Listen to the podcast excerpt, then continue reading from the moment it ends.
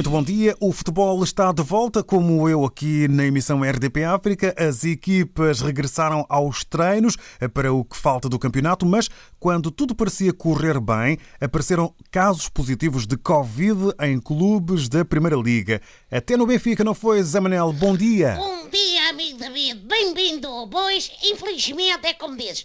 O Benfica já tinha uma toupeira, como sabes. Agora deve ter um pangolim que não levou as patinhas e deu um aperto de mão ao meu puto David Tavares. Puto, vai daqui um abraço e vai tudo correr bem, tenho a certeza.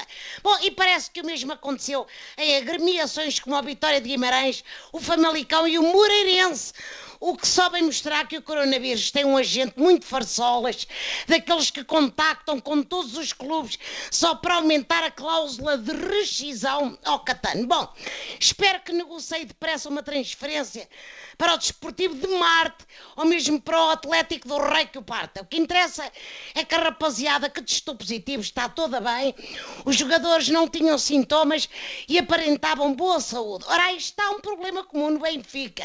Chegam e aparentam ser grandes defesas ou avançados e depois vai saber e fica o tempo todo de quarentena no banco. Se aparecerem mais casos positivos, a Direção-Geral de Saúde pode não permitir o desconfinamento do futebol. Ou seja, pode confinar o desconfinamento, coisa que deixa o ânimo dos amantes da bola outra vez todo confinadinho. Mas nisto da Covid, a doutora Graça Freitas é que é o mister. Temos de confiar no 442 dela e fazer como ela manda naturalmente. O pessoal do futebol acha quase todo que o campeonato deve continuar. Os técnicos e jogadores têm de se adaptar à realidade da pandemia e habituar-se aos controles médicos constantes.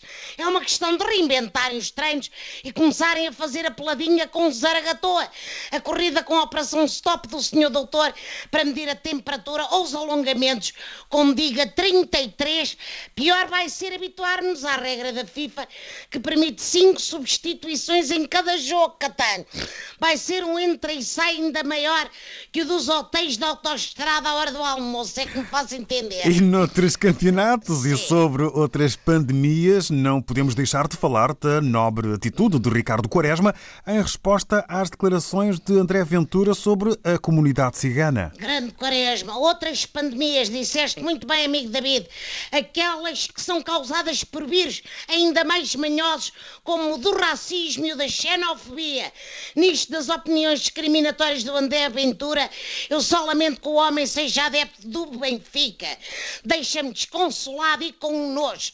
Mas é assim, o glorioso é muito grande e naturalmente temos lá todo o tipo de gente. Com estas novas regras sanitárias, pode ser que para além da lavagem das mãos, passe a ser obrigatório também desinfetar a língua. Ou mesmo o interior todo do Ventura, que não lhe fazia mal nenhum. Se calhar aquela ideia do Trump não era mal vista de todo. Era homem beber detergente. Bom, Quaresma, puto, és o maior. Grande tribela de valores humanos. Estamos juntos, amigo David. Abraço à África inteira e Portugal naturalmente. E até para a semana. Obrigado. Um cuidadinho e saúde. Cuidados e proteção, é isso mesmo. Zé Manel, taxista, um abraço e boas corridas. Obrigados.